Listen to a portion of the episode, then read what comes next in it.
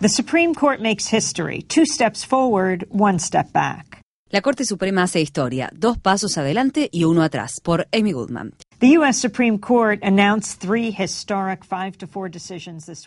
La Corte Suprema de Estados Unidos anunció esta semana tres fallos históricos, dictaminados por cinco votos a favor y cuatro en contra. Con el primero se revocó una parte sustancial de la ley de derecho al voto, lo cual habilita que en estados del sur se sancionen leyes electorales retrógradas que pueden privar del derecho al voto a la creciente cantidad de votantes de color.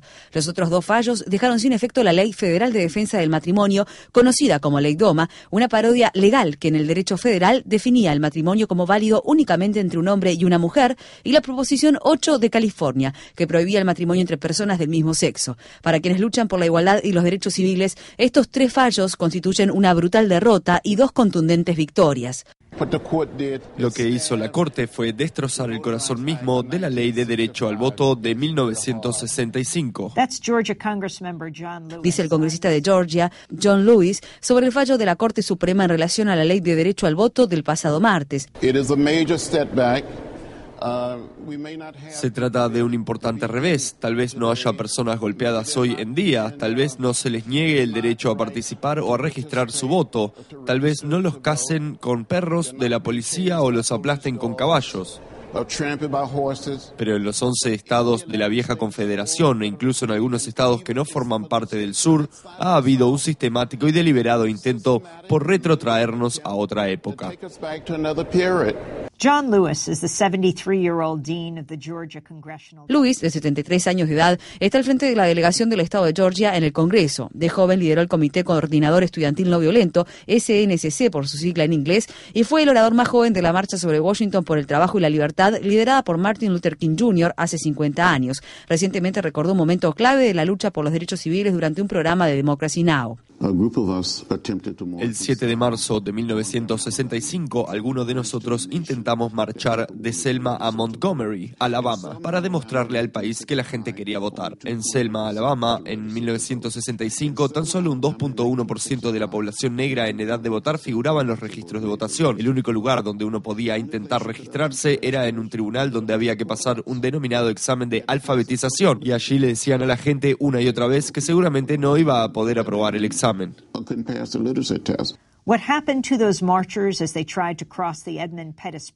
examen. Lo que le sucedió a aquellos manifestantes mientras intentaban cruzar el puente Edmund Pettus en Selmas forma parte de la historia de las manifestaciones de Estados Unidos. Luis continuó.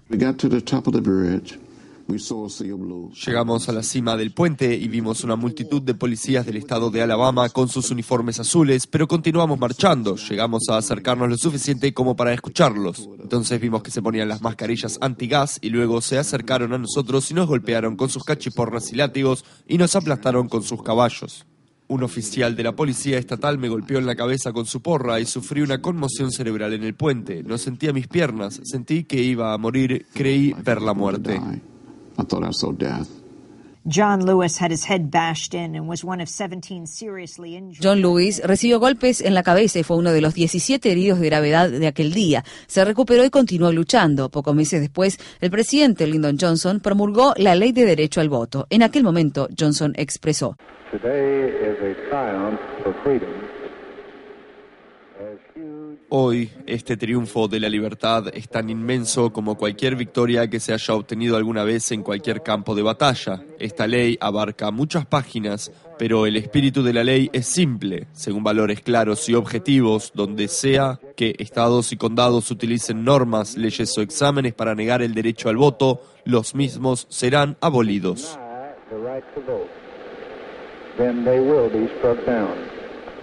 Throughout his career, John Lewis has forged a solid record of fighting for civil rights, not just for A lo largo de su carrera, John Lewis se ha forjado una consolidada trayectoria en la lucha por los derechos civiles, no solo en pro de los afroestadounidenses, sino en pro de todos aquellos que son discriminados, lo cual nos lleva al segundo fallo clave emitido por la Corte Suprema esta semana. La Corte determinó la inconstitucionalidad de la Ley de Defensa del Matrimonio, que a nivel federal define el matrimonio como únicamente válido entre un hombre y una mujer. En apoyo a este fallo hubo otro, también aprobado aprobado por cinco votos contra cuatro, que fundamentalmente deja sin efecto la tristemente célebre Proposición 8 de California, que prohíbe el matrimonio entre personas del mismo sexo. Muy pronto será legal que parejas homosexuales contraigan matrimonio en el estado con mayor población del país.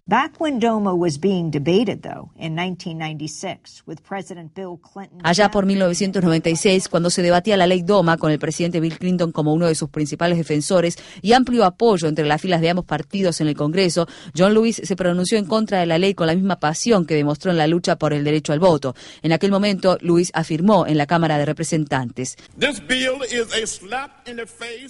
Este proyecto de ley es una bofetada a la Declaración de Independencia. Priva a hombres y mujeres homosexuales del derecho a la libertad y a la búsqueda de la felicidad. El matrimonio es un derecho humano básico. No pueden decirle a la gente que no se puede enamorar. No daré mi espalda a otro estadounidense. No voy a oprimir a mi camarada ser humano. He luchado muy duro y durante mucho tiempo contra la discriminación por raza o color, como para no luchar ahora contra la discriminación por orientación sexual.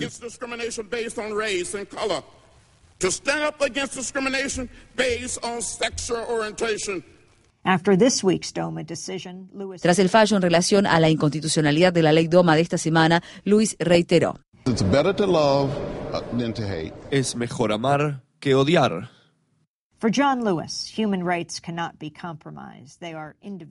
Para John Lewis, en temas de derechos humanos no se pueden hacer concesiones, son indivisibles. Siguiendo su ejemplo, la gente debería canalizar la alegría que siente hoy ante las victorias del matrimonio igualitario hacia una renovada lucha por el derecho al voto, por la igualdad para todos.